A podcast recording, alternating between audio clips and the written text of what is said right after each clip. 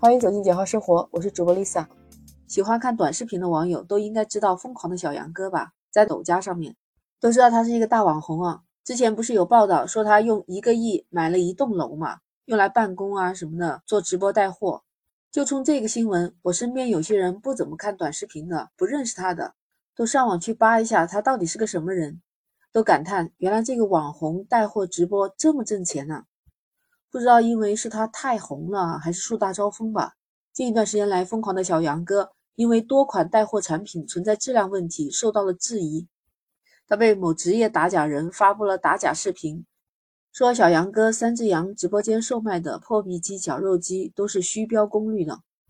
打假人介绍，这个破壁机功率三百瓦，实际只有一百零五瓦；绞肉机也是一样的，实际功率才一百二，标注三百瓦。那卖产品的页面上标注的是退一赔三，那这款产品售价是三百九十九元，卖出去六点八万台。那按照退一赔三的话，小杨哥可能要退赔高达一个亿。后来打假人还发现，不光是虚标功率啊，它都没有三 C 认证，属于伪劣商品。具体退赔多少，那需要有关部门再一次公布。但是有网友就说，这带货真的要严格把控啊。还有网友就说，我经常在直播间买东西。突然感觉很容易踩雷，那主播带货选品真的应该再认真一点。大多数网友都说卖的产品和实物不符就很过分。除了破壁机被打假，还有其他的另外一款产品也被质疑交了智商税。小杨哥带货的云南本草除螨喷雾就是一个智商税，基本毫无用处。据短视频平台，小杨哥在销售这款喷雾的时候说，喷雾做过实验。在显微镜下面看螨虫，只要一喷这个喷雾，螨虫就死了。小杨哥的这个三只羊网络公司呢，它是个 MCN 的机构，只有他授权，其他的账号也可以卖他这个产品。那通过他的账号商品进去，看到这个除螨喷雾的销售量，你知道吧？两百四十四点九万。哦，这是一个什么样的数字啊？如果你就说这个东西只有十块钱的话，那销售额已经超过了两千万了。但是七度测评拿去把这个喷雾去测试了一下，螨虫根本就没有喷死，所以说这个基本上没有什么作用。你看网红的力量真大呀！之前说的破壁机带货量就是六点八万台。这小杨哥是二零一九年开始直播带货转型的，之前是凭借他幽默搞笑的反向带货方式获得网友们的喜爱。他在某短视频平台上的粉丝数量已经达到了一个多亿。这种有上亿粉丝的主播不多吧？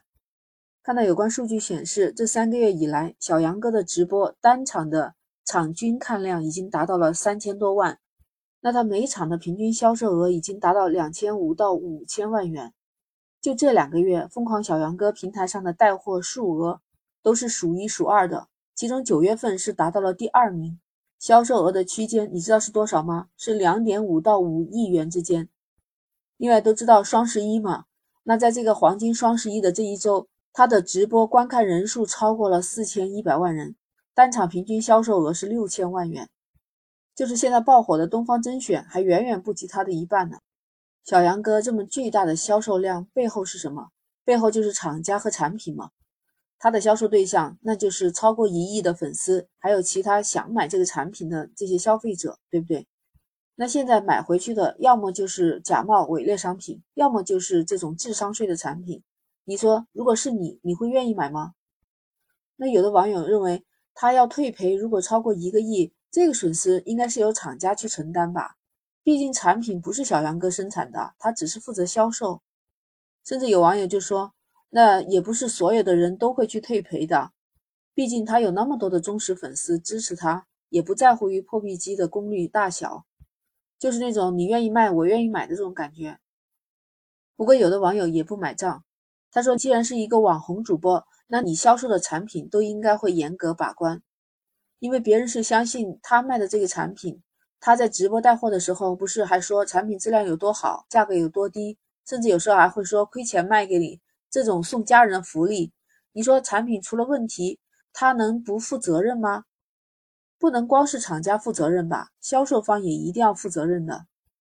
小杨哥是一个网红，尤其是大网红，他的事情就被很多人关注了。那其实直播带货里面有没有像他这样的呢？其实也有很多，很多直播间经常就是说骗傻子，说价格张嘴就来，本来价格就几十块钱的商品，到他的直播间，他就说外面卖几百块钱的东西，今天直播间给家人们送福利，直接九十九块钱包邮，而且还让你有紧张感，说只有五十单哦，就是让你想购买不想购买的这种赶紧去抢，甚至有时候放水军在里头。说，哎呀，我抢了多少多少台，然后本来还不怎么想买的，一看这个情况，那赶紧下单买了。